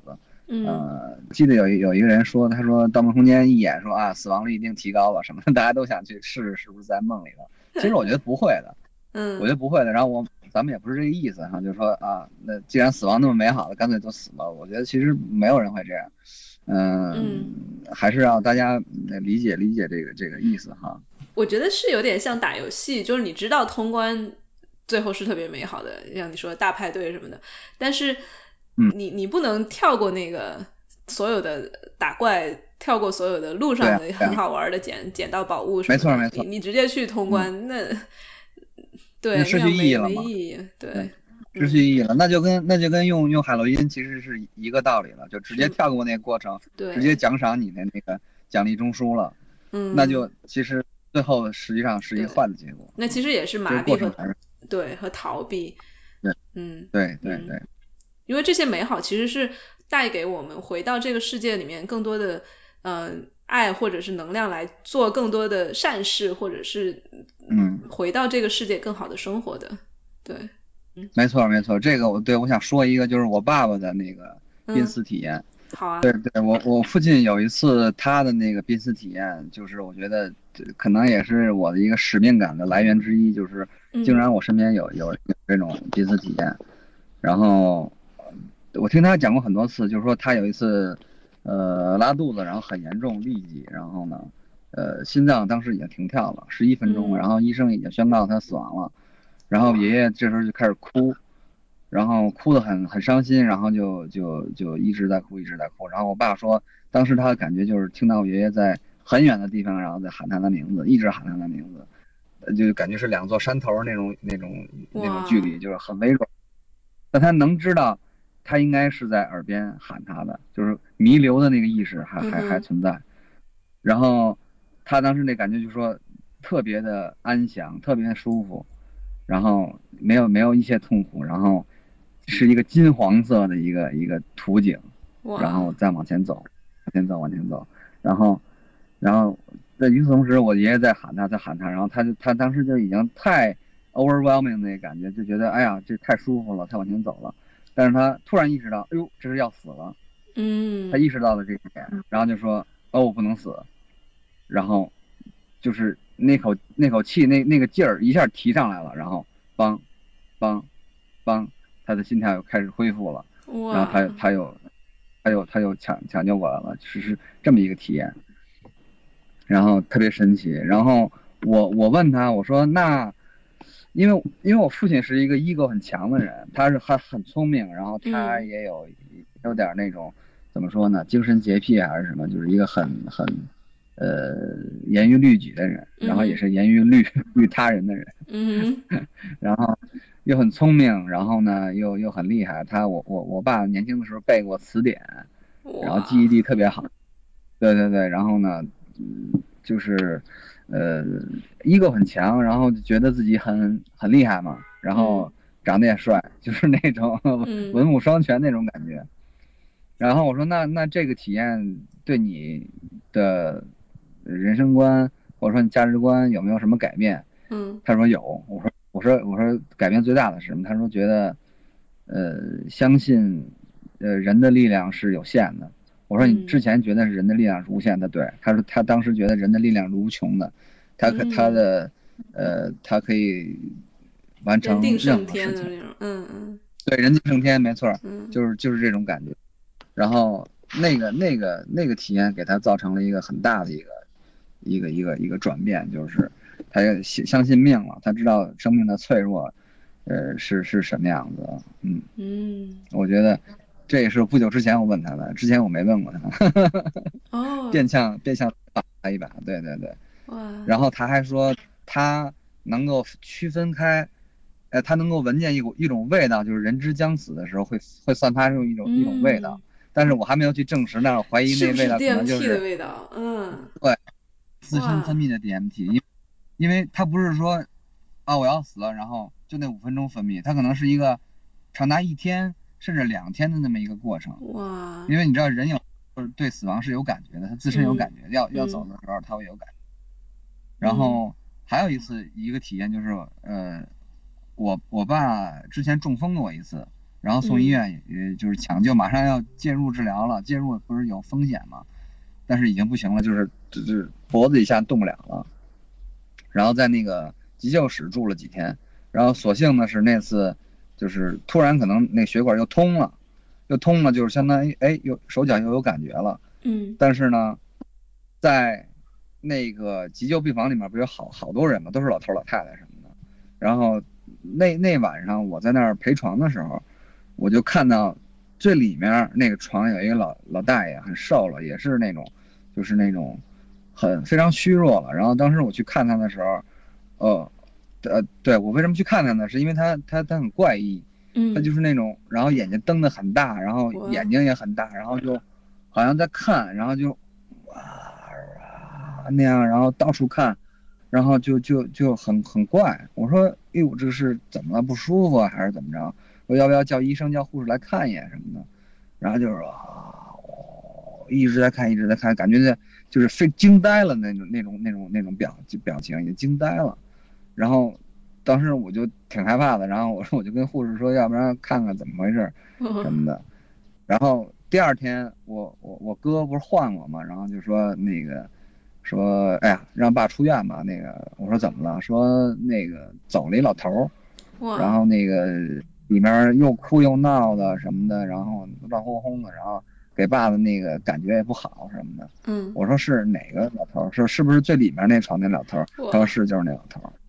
啊，等于 等于是那天晚上我是看到他临终时临终时候的样子了。哇，他当时应该是在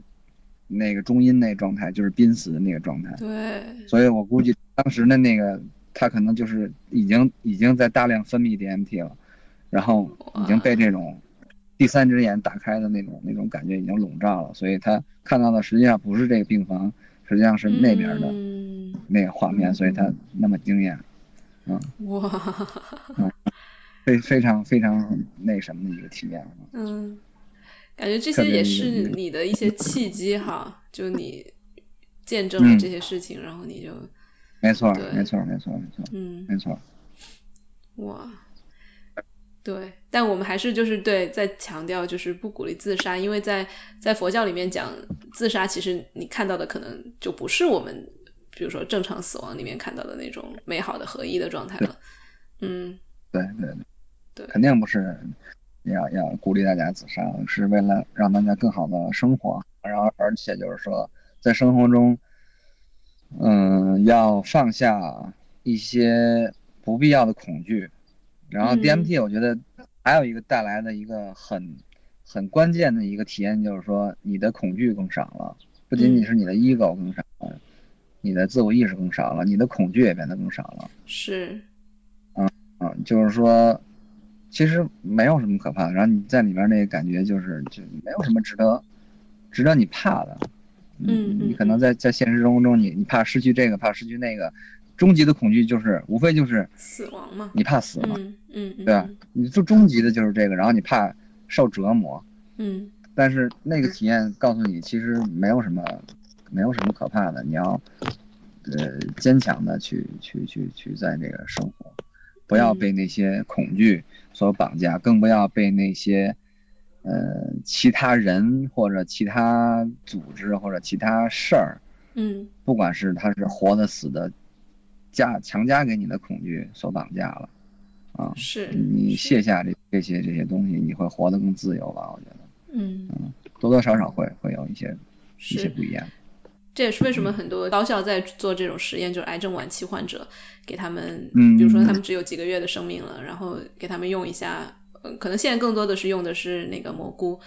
呃，但是其实都有类似的效果，就是让他们知道死亡这个东西，嗯。不不必要怕，然后才让才能让他们在接下来余生就是不长的几个月里面，能够好好的珍惜。我觉得，然后以至于不被自己的那个死亡焦虑所所绑架，然后你可以放下那个东西，然后剩看剩下的生命里面还是很精彩的。对，我觉得这个是是很很很宝贵的一个东西。嗯，没错没错，我觉得 DMT 可能在未来在。呃，临终关怀和安乐死这块儿会发挥非常非常重大的作用。那现在用用那个那个塞洛西宾他们已经开始做了嘛，是吧？国外很多很多临终的机构。那我觉得如果以后再开放一点的话，用 DMP 来做的话，我觉得可能效果可能一样好，或者甚至是更好。对。嗯，然后这是对我自己的一个改变，然后对其他的死亡人的改变，我也会抱着更有，我觉得怎么说呢，就是我可能不那么悲痛了，说实话，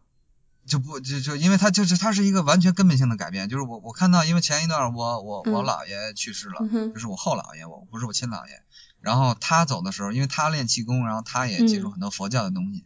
然后当初他走的时候，我舅舅在他。呃，病床前头就给他念阿弥陀佛，阿弥陀佛，阿弥陀佛，然后没有哭啊，没有闹啊，等等等等，然后一直在供着他的香，然后说他走的时候非常安详，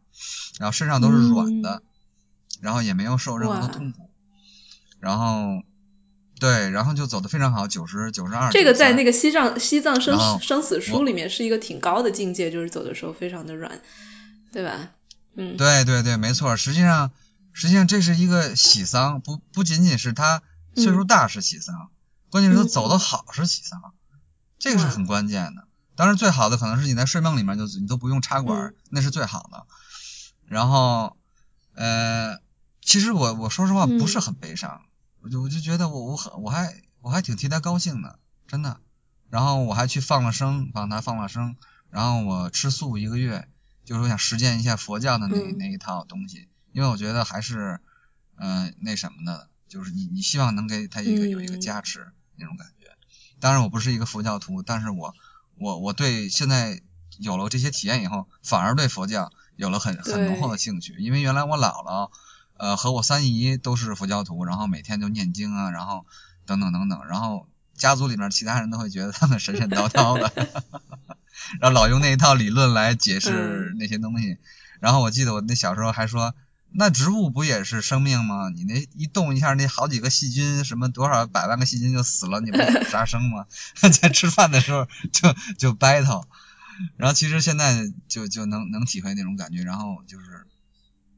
也是向往呃不杀生，然后吃素这种这样的生活吧，嗯，然后呃，然后就是说这个是对老人的死死去的态度会有一个改变，然后对其他人的。嗯，比如说当事人的家属的态度呢，可能也会有所改变，就可能就就就嗯，怎么说呢？就是不要劝他们太悲伤啊，但是我也不会把我的那些所谓的理论啊灌输给他们，给他们洗脑啊等等等等。然后嗯，会会嗯，不好不太好形容这种这种感觉。对，我觉得这个这个是比较微妙的。看看这种死亡的视角。嗯，对对，很微妙的一种感觉，就是你你原先，因为我我我我亲姥姥亲姥爷死的时候我很小，三岁，那个时候就是哇，就是那种我姥姥冲进来的时候，那时候天崩地裂的那种感，撕心裂肺的感觉。但其实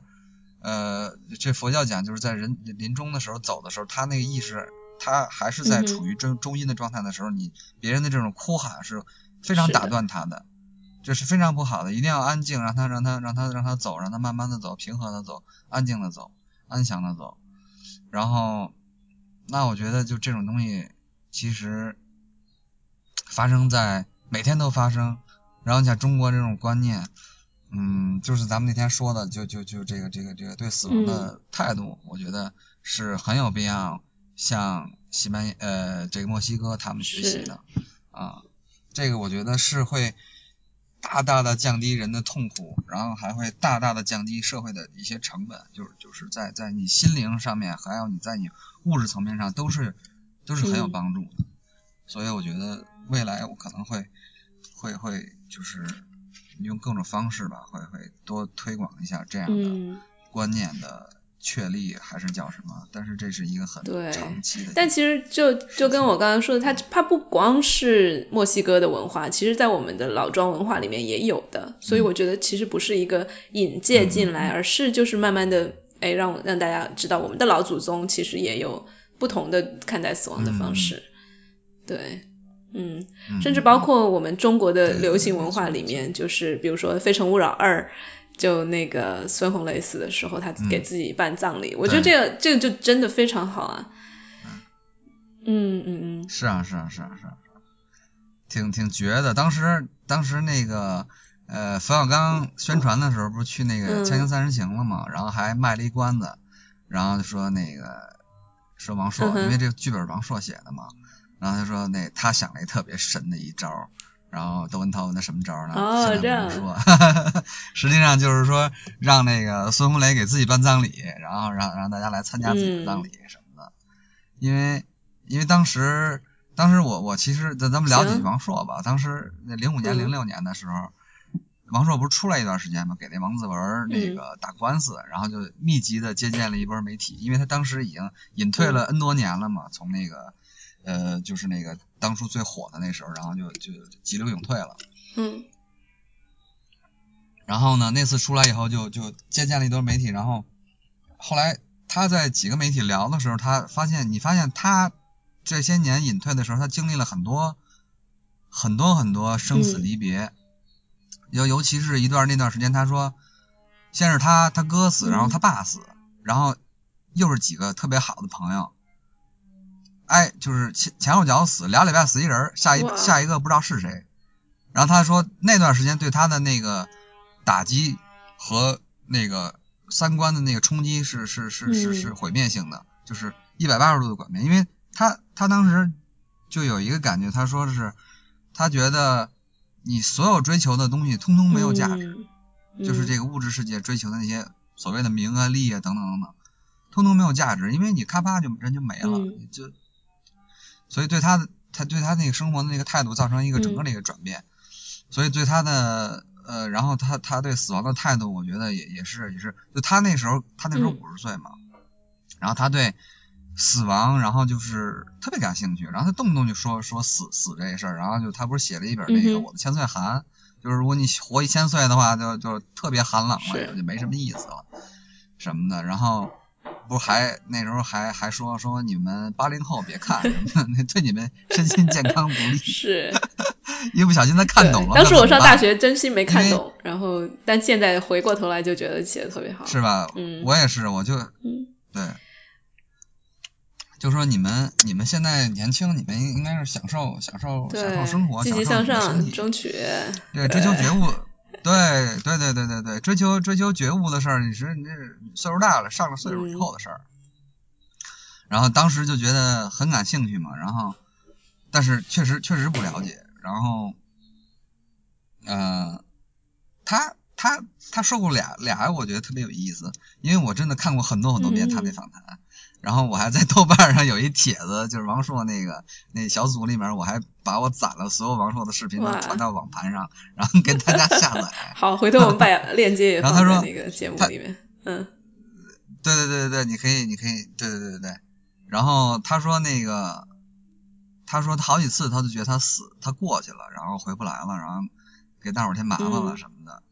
呃，他说那那个那个那个体验他经历过上百次。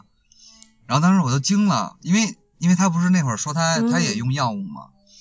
就说他他很他很他很低落，然后呃用很多药物来麻痹自我。他他他说他是一个病人，他是他有精神呃心理疾病，所以他需要用药。但是用药呢呃可能会用多了 O O D 了什么的 overdose 了，然后可能会有那个。当时我是那么觉得，他可能是用药用多了。但是我想不可能嘛，你用一百次 O O D 了，总有一次你就真真真回不来了。然后我我一直有一个猜想，我说他是不是那会儿他就接触 DMT？对，因为如果是其他的药，对对于身体什么的有，但是他因为他写的东西讲的，你怎么能你怎么能 OD 一百次你都不死呢？你 OD 两三次就死了，还真有可能。嗯。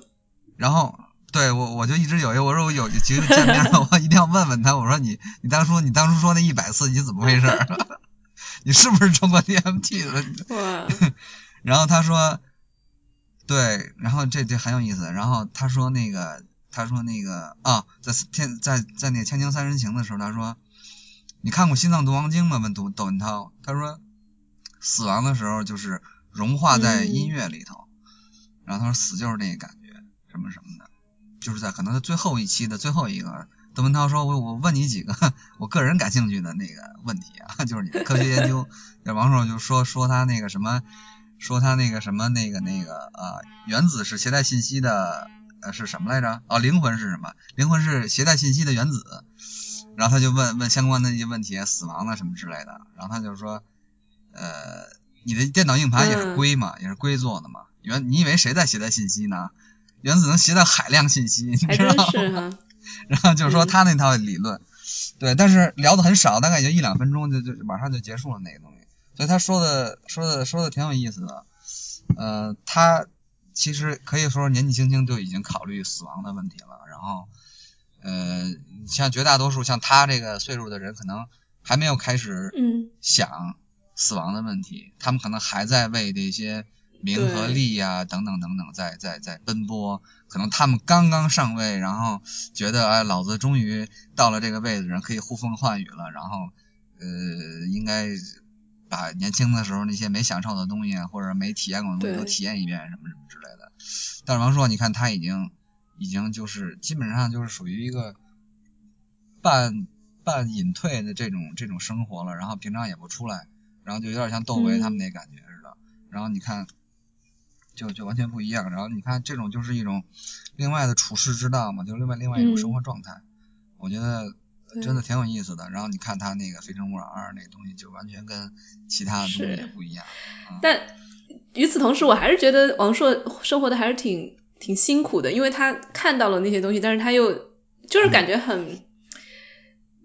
在这个社会里面格格不入，因为他看到的东西很难够很难跟人讲出来。虽然他的文笔特别好，我觉得他在比如说千岁寒和那个和我们的女儿谈话里面，他其实基本上就是用用文字把他看到的那个世界描述出来了。但是对于很多人来说，他他就是在在说一些荒诞的话，然后很多人不理解。然后与此同时，他他在生活中其实。因为就像我们刚才说的，生活也是修行，但是他可能脾气不好啊，或者是他过去有一些有一些伤痛什么的，就跟人相处起来，他感觉描描述的 他也不是一个很容易相处的人，所以在这些落差里面，我觉得他可能活得也挺挺不容易的，就是有点感觉是你知道了很多，不见得让你更轻松，但是相反，你仍然愿意选择去知道更多，或者是去。去探索更多，而不是活得庸庸碌碌。我觉得他就是这样的。嗯嗯嗯，没错没错。我觉得他给我的影响也很大吧。我你这个问题我也想过，就是说，但是每次的答案都是一样的。如果让我选择一个痛苦的真相，我我我每次都会选择那个。红药丸。对，不管它是 痛苦还是舒服，是。因为对真的追求是是没有什么可以做的。对。对。但是，嗯。可惜的是，可能有很多人会选择那个甜美的谎言吧，美好的谎言。对，这真的跟《黑客帝国》很像。就就有的人，他他愿意去吃那一块牛排，就虽然他知道是那个假的。对。对。嗯。是是。但那那对于你，咱们来。讨论一下这样一个问题，就是因为在中国很多的这些物质都是非法的，然后我们其实也不提倡说你去冒险做这些事情。那如果在起尿不合法的地方，我们怎么样去接近这样的视野，或者这样的所谓的你嗯残忍的真相，或者是呃接近到这样的一个宏大的爱的世界，然后来修身养性，就不不用药有其他的方法吗？对于对于你来说？嗯，不用药，我觉得现在我做的就是用音乐吧，因为我觉得，我不知道这么说是不是是一个有点暴露了，就是我我跟另外一朋友聊过，我觉得音乐其实也是这个很我很喜欢这个说法耶，因为它会改变，因为它它它真的会改变你的意识状态，它也会改变你意识状态。为什么为什么 trance 它叫出神乐呢？就是让你进入到一个精神恍惚的一个和自己身体脱离的那么一个状态。那那那那 psychedelic trance 就是迷幻出神乐，那它就走得更远一点。有的时候真的是你你你其实什么都不需要，你你也会进入一种状态。但是呢，嗯，不容易，说实话不容易。但是有的人就是呃一下就能进来，有的人就进不来，需要借助呃所谓的药物也好，或者叫物质也好等等的帮助才能能进来。然后嗯。然后这种东西，这种这种音乐形式吧，我觉得其实是一种，嗯，既是一种毒品，也是一种武器，就是打开你精神枷锁的这么一种一种武器。嗯，它很有意思，它没有歌词，它可能会有一些人的一些念诵之类一些金句啊，嗯等等等等，对对对，说两句话呀，Michael，呃，那个 Joe Rogan，还有那个 Terrence McNally，还有对。Timothy Leary 什么之类的嗯。这些人的一些一些话把它加进去，但是是没有人唱的，没有人说的。但是呢，他给你的那种，就是用纯音乐带给你的感觉就是啊，原来还可以这嗯样，就是居然你还可以这么放肆的去编排这个这个嗯曲子，这个这就完全就是一个，就是你你就有点像什么？你感觉像你你九十年代初的时候，你看见一个社会青年，然后染着黄头发，然后打着耳钉，然后还有纹身，然后穿着很夸张的服饰，然后在大街上走，你说我靠疯了，怎么还有这种人呢？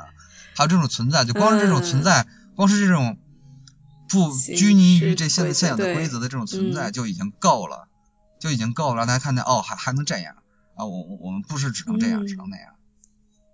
对对对，所以这是一个连接的通道吧，我觉得是一个连接的通道。然后剩下的我觉得还是看个人吧，因为这东西如果就只是单方面的输出的话，你不自己进行研究和调查的话，对也不够。自己的学习和思考也很重要。对，然后你要获取更多的东西的话，肯定要科学上网啊，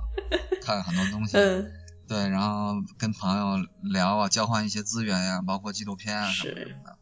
我在 YouTube 上看看很多、嗯很多，我也，是，包括那个哼。Polo，、就是你翻译的那本书，我也我也在在网上看了他很多东西，然后就是就就感觉很很爽，是，因为听听他们讲话真的嗯很舒服，嗯然后而且而且我尤其喜欢的就是啊、知识分子来写这些所谓的嬉皮文化的东西，对，因为他们是很中立、很客观、很冷静的。如果你让一个嬉皮士来讲，嗨到他可能天上去了，对对对，太浪漫主义了，嗯。太，对对对对对，那种东西就就一下就不客观了，然后呃可能会更给那些保守的人一个口实，说啊，你看嗯这帮疯子，说什么胡话了，对吧？但是如果你是一个知识分子，然后他很冷静，然后他嗯很、呃优点、缺点啊、正面、负面的东西，他都说的很清楚，然后这个东西就是很很能够能够能够留留得下来的东西。包括那个 Strassman 那那那那那个也是，他是一个，你看他他说话就没什么意思，就是 他可能口才不太好，但他也是一个知识分子，他是个医生是吧？对，做这个实验，因为嗯。对他是个医生，然后他他的那个呃实验是在九十年代初期，然后他的那个实验是至今迄今为止唯一一次就是 FDA 允、嗯允许的人体的 DMT 实验啊啊啊，后来就也再没有批准另外一个实验过了，所以这个这个实验的呃价值还是还是非常大的，非常大的，而且里面有非常非常多的体验报告，嗯，主要是我个人感兴趣吧，我想知道他们 注射完了以后是什么感觉，因为你平常你只知道抽是什么感觉，我们可能会会交流一下，朋友之间交流一下，然后喝。你也可以查阅一些东西，然后听他们说，你也可以知道。但是注射，我这这个是完全不一样的东西，而且你想，它比抽要猛得多。如果如果你愿意的话，它可以一直注射，一直注射。你知道他们他们在做那个耐耐药性实验的时候，他们一小时给那个那个那个那个志愿者注注射四次，哇，那就相当于平均十五分钟，十五分钟一次。那你想一个 trip 就五到十分钟了，而且有的 trip 可能很，而且那个静脉注射本身就很大，嗯，就很时间很长，可能那 trip 就超过十分钟了。然后 到十分钟了再给你来一针，然后再来一针，注射四针，一个小时都在里面。那你想那种那种那种高的程度、嗨的程度，是死藤水加抽点。哇，我觉得那些志愿者真的是勇士。是是是，他就把这本书都最后就说写献给我所有的我的志愿者和他们的家人。，真的真的非常敬佩，因为这些真的是前沿的领域，他们去探索其实是肯定是有风险的，但是他也愿意去为了，而且他是有以科研的形式，以比较严谨的实验的形式，我觉得还是就感觉像是那种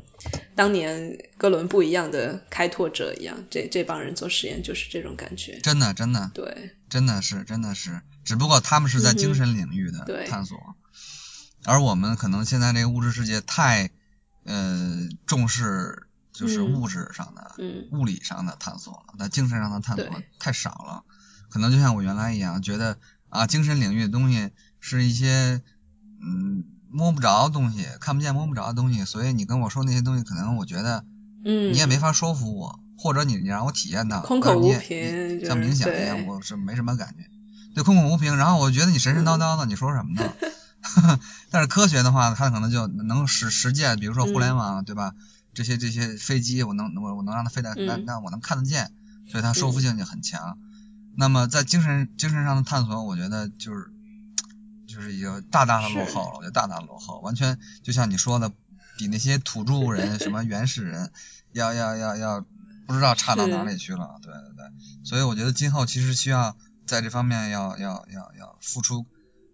更多的人力、物力和财力，但我觉得现在还是有可以乐观看到的是，越来越多的正经的科研机构在做这样的事情，像呃纽约大学啊、John Hopkins 啊、什么伦敦的帝国理工啊这些学校，其实都是就是一等一的学校，但是他们也开始做呃就有关灵性的实验。我觉得这个是一个非常。好的一个趋势吧，就是看，就科学不再是一个所谓的啊，我一说一说到科学，我们就是 hardcore 特别硬核的那些那些物质的东西，你你你看不见摸不着的东西，怎么用科学怎么怎么来做对照实验？但是他们也在突破这些东西，而且越来越多的科学家他并不觉得，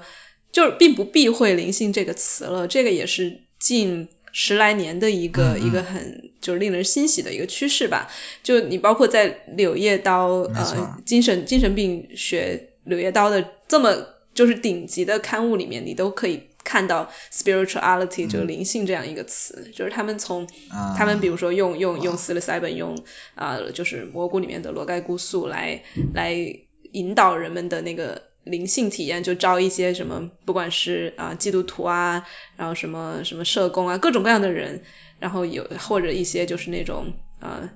什么用能量疗愈啊这样这样那些神棍之类的，就是所有的人来，还有一些普通的无神论者或者是甚至反对这些的人都来做这样的实验，然后嗯也也会就是主要还是依靠他们自己的那个 report 了，他们的他们的报告，然后也有一些人做对照对照对照组。所以其实都是可以用很严谨的方法来来研究这个的。然后我觉得现就是有了这样这样的研究，像你说的，也有越来越多的资助来来来走来支持这些研究。之后，我觉得通过知识分子，通过呃科学家，然后通过非常严谨缓慢的一些一些呃功课吧，然后其实能够让大众更多的了解这样一一个领域，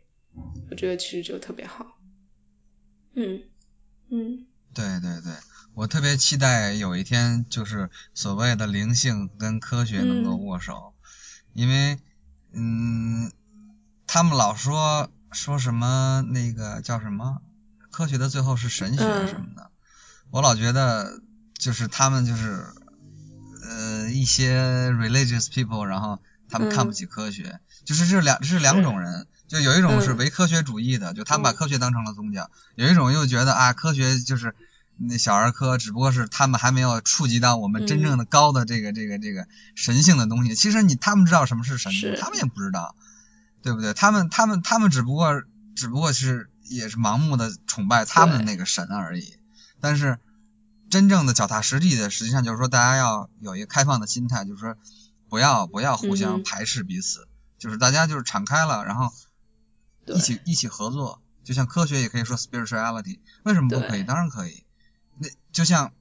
就像对对对，我想说的一点就是说，你看 DMP 的 trip，每个人都是不一样的，每个就没有没有一个人的 trip 是一样的，也没有两个人之间的 trip 一样的，每次都不一样。但是呢，在大方面呢，又又有很多相似性，比如说那个通道啊，比如说有一个有一个有一个 beings，有一个有一个生物，它会来看你，它会来。呃，引导你往往你带着你往里走，一一些图案等等等等，那这些就是高度的相似性。那我觉得这就具这就具备了一一定的科学性了，因为科学就是什么？科学就是放之四海而皆准的叫科学，对不对？你在中国可以用手机上网，你在美国用手机或者是说能够重复实验，然后直到被证伪，这是科学现在一个标准。对对对对，没错没错没错没错。那这种这种所谓的幻觉的东西。竟然出现了这种可以被反复论证的东西，那这很这这很有意思啊，这很有意思啊，应该把它放在科学的框架里面去研究它，对吧？然后当它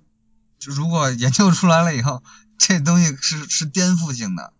会是会是颠覆性的。如果要真的是像我们呃设想的呃那样的话，真的有一个灵性的世界，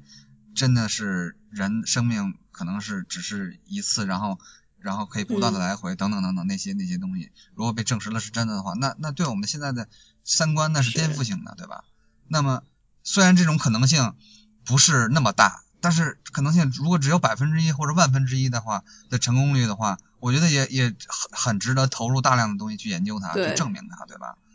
如果万一是真的呢？万一是真的，那你就原来咱们的思路都是都是错的了，这个才是真的。所以所以这个我觉得真的非常非常重要，非常非常重要。对，这个万分之一的可能性是颠覆性的。对，而且我我很喜欢你前面说到的，就是其实既不是唯科学论，也不是唯神论，而是因为我觉得我们要认清楚的是，我们作为。就是这种三维世界里面人，而且是有有局限有肉身，然后你的大脑的 CPU 也就是就是那么点儿的时候，我们其实对于整个宇宙对世界的认知都有点像是盲人摸象的状态。所以不管是通过科学还是通过你你修行到灵性什么的，它其实都是只是真的非常小的一个部分。你我们可能尽最大努力都都能只能了解到这个宇宙奥秘的万分之一，还甚至更少。对，所以我觉得有了这一点之后，其实更多的是一个谦卑的心态，就是科学可或者是神学可能都不是一个终极答案，然后可能我们所有的事情都像是在拼万花筒的一些碎片一样，就是我们可能哎找到这一点儿那一点儿，但但就是不必去做一些特别宏大的或者是关于整体的普世的一些解释，我觉得是一个。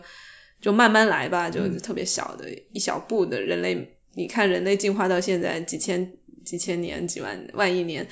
就没有那么快的一个，对，我不知道，或者或许现在我们就在一个关口上，到了一个一个一个更快的点，因为 AI 什么的，反正所以 所以有时候想一想，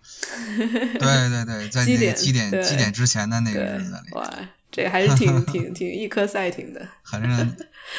激动人心的，对对对。一个赛艇，非常一个赛艇。好，咱俩说说这个翻译书吧，因为咱俩是因为这个相识了嘛。嗯嗯，那我还是就说说，因为其实这个对对我来说也是一个改变，因为我说实话，我在翻译这本书之前，我从来没看过一本英文书。哇。啊，真的是靠热情，靠那个，然后对，用爱发电。对，然后因为当时，因为你那本书也是蛮大部头的，对吧？对，而且而且那个 Strassman 不说人话，那个就是那种套句，最讨厌那个了。然后你最后看完了一遍都不知道主语、谓语、宾语是什么，然后还得一个拆拆拆拆拆，把一个大长句子拆成几个小短句，然后中文才能理解的更更，对，读起来咱更顺一点。否则你全都加进去，就就没法读了那句子。然后，对我想说就是说，嗯，对于这个 DMT 的这种敬畏吧，或者说或者说崇敬，还是还是说什么这种热情，导致我决定翻译这本书。然后，呃，其实这这对对我来说是一种使命感吧，我觉得就是，嗯，因为我我没想到竟然没有中文版，但是我我都去台湾那诚品书店我都看了，然后哎怎么会没有中文版？然后。我说是不是我没找到？但是我真是找了以后，就是真的是没有。然后我还去联系了那个作者本人，我说有没有人在现在正在翻译这本书？他说没有。然后说我靠，那这是不是就是说这事儿得我来干了？真的有一种天降天将降大 任。不是这天将降也不是大任吧，就是一一个一个任吧，一个任到我头上了。那那我那我就来吧，那那就那就我翻吧。然后中间也反复了很多次，确实挺烦的。然后。就这种这种使命感，我觉得，呃，是一个对我来一个对我来说一个非常大的一个改变。然后我也听说过，呃，一些朋友通过起灵药也是，嗯，找到了自己的使命感。包括那个，呃，呃，有一个叫《三山 Makers》的一个纪录片，讲录六十年代、七十年代他们在美国做 LSD 那帮人。他说他为什么要做 LSD，就是说第他第一次 trip 的时候。他听到一人跟我说：“Your job on this planet is to make psychedelic and turn on the world。就你的，你来来这个地球上的使命就是做做做起灵药，然后点亮这个世界，打开这个世界，让更多人 open。然后他就这么做了，然后你也可以说他是一个自我催眠、自我实现，但是这真的很伟大这件事，对吧？然后他就真的把这事给干干成了，那那这就是使命感嘛，对吧？然后你你带着使命感的时候，你每天每天的状态会会对。你会有一个更大，就是一个 bigger picture，你更宏大的一个图景，然后你每天早上醒来是被那个东西牵着走的，其实是很很坚定、很清晰的一个状态。对，嗯，其实对我来说也是，因为我我特别特别有趣，就是我第一次吃 LSD，呃，进到里面的第一个场景就是我。好像就时空穿梭了，我变成了可能几几年之后，或者我不知道多长多长时间之后，然后我身边我身边全都是就是在传播这些起灵药或者是这这种呃精神物质的人，然后就感觉感觉是像是一个预告一样，就是我一进去就告诉我说这这是你要走的路，就是那种感觉，也是也是一个非常非常强的使命感，嗯。嗯。啊，有意思有意思。那嗯，我我有一个有一个朋友，他写公众号，他也是，他每次跟我聊的时候，我都觉得 他的那个使命感太强了，就就那种像打了鸡血一样，每天都是啊，我们一定要拯救这个世界，然后给我叭叭叭叭叭说一堆，然后我觉得，哎呀，我做的好真 太不够了。我身边也有，就是我我有一个呃朋友，他是他是蘑，他对蘑菇就是有特别大的启命呃使命感，然后他每他感觉就是蘑菇已经。就是殖民了他的整个人，然后他每天说的话，他觉得他是只是蘑菇的代言人而已，他就觉得一定要一定要把这些话说出来。就是他他讲的其实也就是很简单的一些道理，比如说你要人要在社群里面，因为蘑菇是一个其实非常非常群体、非常扁平化、没有没有没有阶层的那样一种植物。然后他说，而且就是那种到处可以蓬勃生长、繁茂。然后他觉得他觉得他就是像像。在替蘑菇当发言人一样，把这种这种社群的观念，把这种呃谦卑，把这种爱什么的传递出去。所以他也是非常热情。但对于我来说，因为我自己是有过去有科学呃，就是不管是法律还是人类学，就更更加严谨的一个知识的背景，呃，所以我其实更多的，我除了就是对于这方面有有热情之外，我也会就是看到呃，他只是我们所有。不同的人就是到达拓展认知边界，然后到达一个嗯，就是更广阔的一个视野的途径之一。然后，所以我也会就是尊重很多他们可能就是不想尝试，不管是因为自己的观念还是就是没遇到契机也好。就如果没有不想尝试的人，或者是尝试不到的人，如何来拓展自己？其实这对我来说也是同样重要的。嗯。挺好的，挺好的。我觉得咱们现在这个访谈还是叫什么，嗯，也也是一个，我觉得也是一个新新的东西。就是说，你看现在咱们都是各自去探索这个领域，但是咱们横向的交流其实不，其实并不太多，对吧？就是大家都是各自在各自的那个方向在在努力，但是横对横横向的这种这种连接其实不太多。然后现在我觉得现在变成一个网了，有点开始。然后可能还会有，咱们现在想象不到，没准还有什么计算机工程师，还有什么生物学家，还有这个那个政府的，没准他们最后大家都连接在一起的时候，这可能会往上有一波，这这潮流还是叫什么？我觉得。中国的这个还是挺有意思的，未来对你说到这个横向的连接，我觉得这个很重要，因为就像你前面提到那种什么华尔街硅谷的人，只抽抽个十分钟来来做一件事情，然后马上又回到他们，比如说呃为为资本主义服务，为就是当 banker，然后做做一些这种事情。我觉得其实那个当然他们如果能够自我实现也不错，但是我觉得一定程度上你是要你是要拓展的，你是要去横向连接的，不管是跟人也好。还是跟自然，就是你其实你用的这些材料、药物也好，什么东西、草药也好，它都是一个，它其实是自然的一部分，或者是你从分子、原子的角度来看，其实我们都是整个都都是共同的一部分。那你不能说只是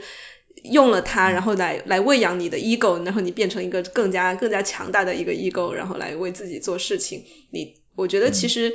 他给我的使命感更多的就是哦，你知道了，你要去跟去跟其他的人发生发生连接，然后你要去。嗯，尽可能的去帮助其他人，然后包括包括对动物、对植物，你会有一个不同的不同的看法。对对生态，我觉得如果如果你吃完药依然是在为为就是大银行赚钱，当然也好，但是你一点一点那种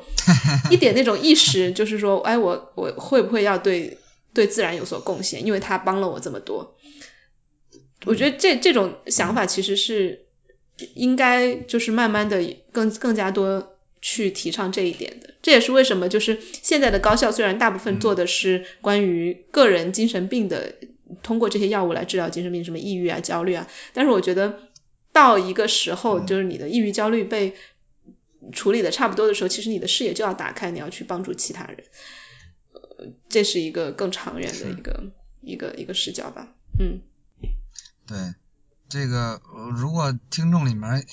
有有人完全没有试过起灵药这些东西的时候，我觉得可以跟大家分享一下这大概的这感觉是什么哈。就你刚才说的，呃，对动物啊，对植物的这种看法会改变，这真的是一个很普遍的一种一种一种一种一种体验哈。就是好多人说他用了 R 以后，就抱着那个树抱了半个小时，就 抱着一个树，然后。然后就特别奇怪，我说为什么我也是这种感觉？然后好多人都是这种感觉，就感觉就是感觉跟那树特别亲，他感觉它有生命有灵，万物有灵。对对对对，然后对对对，完全就打开了你你另外一个感官，就是说啊，原来那就是一个树，然后那就是一个，就别说树了，你你就是对对对一些其他没有生命的东西，你都会有一些都有一些感觉，就是万物有灵嘛。万物有灵，然后你对动物那就更别提了，你会对有更多同情心啊。然后你看到那些网上那种虐动物的那种感觉，你就特别特别难受啊，不不是那种平常那种感觉。然后会有一种人和人之间的连接，人和自然之间的连接，就这种体验是很普遍的哈。就是对于这个这个体体验过这些这些这 psychedelic 的这些东西的时候，然后产生连接以后。真是那感觉真的真的特别好，然后尤其是像我我们这种音乐的音乐节，然后你你你你你去国外，可能那一个舞池里面有几千人，七七七千人最大的那种七八千人，然后你可以感受到那个那个 LSD 就在空中就在弥漫，你知道，就就就一种一种哇，是一种感觉是在一一种仪式里面，然后大家都在跳舞。咣咣咣，然后大家那种震动在上面哗哗哗哗，然后每个人都是那种，呃，less ego，感觉像是对一个一个浪潮的自己都是上面的一一小朵浪花的感觉，嗯，没错没错，而且而且我老感觉就是我我我我还没问过别人啊，这是我个人的一个感觉，就感觉大家都在分享一个秘密，就是说大家其实都有过这体验了嘛，然后大家都知道了一个秘密，就是说所有人都是一个人。然后大家其实都是一个人，然后大家见面的时候就像对暗号了一下，哎哎你好，然后就是你也知道了是吧？你也知道这秘密了，其实你就说我就是你，你也知道了是吧？我操，太疯了，然后太太好了，见到你太高兴了什么的。然后今天我们在这聚会，然后所有人都分享了一个秘密，但大家都不说，大家都知道你就是我，我就是你，然后大家都是大家，所有人都是所有人，然后所有人都是一个人，都是一个 consciousness。然后这这大家就那种喜喜悦之情一难以言表的那种感觉，就太高兴了，太好了，那种气氛就是有点像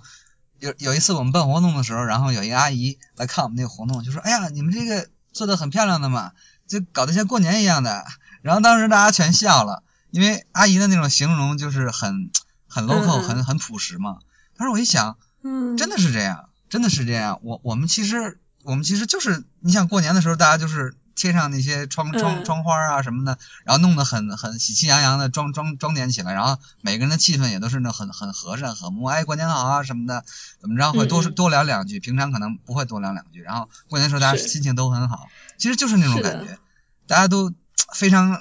啊，其乐融融的那种气氛，就是就是那种感觉，就是那种感觉，一点错都没有。我我特别能理解这种 感觉。我我自己其实没怎么去音乐节，但是比如说我我去的更多的是这种科学科，就是 psych psychedelic science conference。但是就算在那种科研的科研的环境下，你都跟普通的那种会议非常不一样，因为就跟你说的，大家有一个共享的一个秘密一样，共享的一个不用说出来的一个一个想法。然后你你随便去坐在旁边的人，你都感觉跟他非常的 亲近。而且就是你你你有过这种体验的人，其实是不羞于说爱这个词的。就可能平常你觉得特别俗啊，特别特别怎么样，特别 low 啊。但是其实你你当你体验过那种对，当你体验过爱的时候，你就会发现你你在你爱全场的所有人，其实都没有问题。